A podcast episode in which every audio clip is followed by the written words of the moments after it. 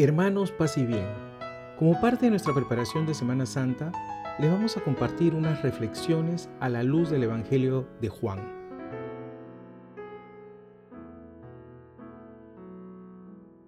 Estamos dentro de la escena de la última cena. Si bien los evangelios sinópticos resaltan la institución de la Eucaristía, Juan pone a los reflectores en el lavatorio de los pies, dándole el mismo significado la entrega total de Jesús. Si seguimos la lectura en Juan 13 del 1 al 15, identificaremos tres momentos en los que quisiera detener. La palabra nos dice, habiendo amado a los suyos que estaban en el mundo, los amó hasta el extremo. Jesús tenía una fuerza especial que lo movía a pesar de las dificultades a seguir adelante. Esa fuerza era el amor. Él ya nos había dicho, yo no he venido para que me sirvan, sino para servir. Es esta enseñanza la que quiere dejarnos. Solo la fuerza del amor vence las barreras del ridículo, del egoísmo, la soberbia, el resentimiento y tantas incapacidades que tenemos. A más amor hay más servicio.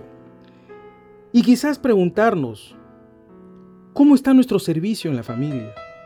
¿Cómo está nuestra colaboración con nuestra iglesia, con nuestro prójimo? Prosiguiendo con la lectura, Jesús toma la iniciativa como siempre lo hizo, pues no es que nosotros lo hayamos amado, sino que Él nos amó primero. Se levanta de la mesa, se quita el manto y tomando una toalla se la ciñó.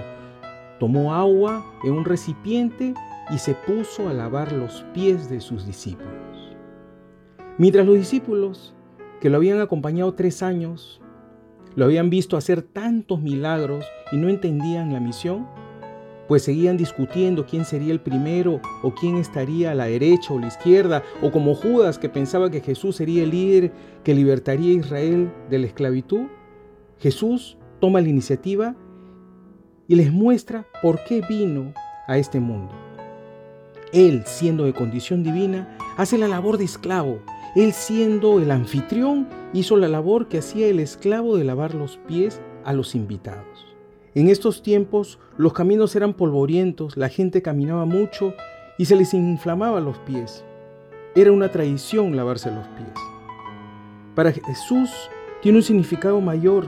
Él nos quiere con los pies limpios, Él nos quiere quitar la mugre y la tierra del camino. Ya nos decía, yo no he venido por los justos sino por los pecadores, no he venido por los sanos sino por los enfermos. Y no solo limpiar nuestros pies, sino cambiar nuestro corazón. Pedro intenta resistirse al lavado de los pies, pero Jesús le dice y nos dice, si no te lavo, no tienes parte conmigo. Y es que para tener parte con Jesús hay que estar limpios, y el sacramento de la reconciliación es la mejor forma de realizarlo. Nunca es tarde para un corazón arrepentido.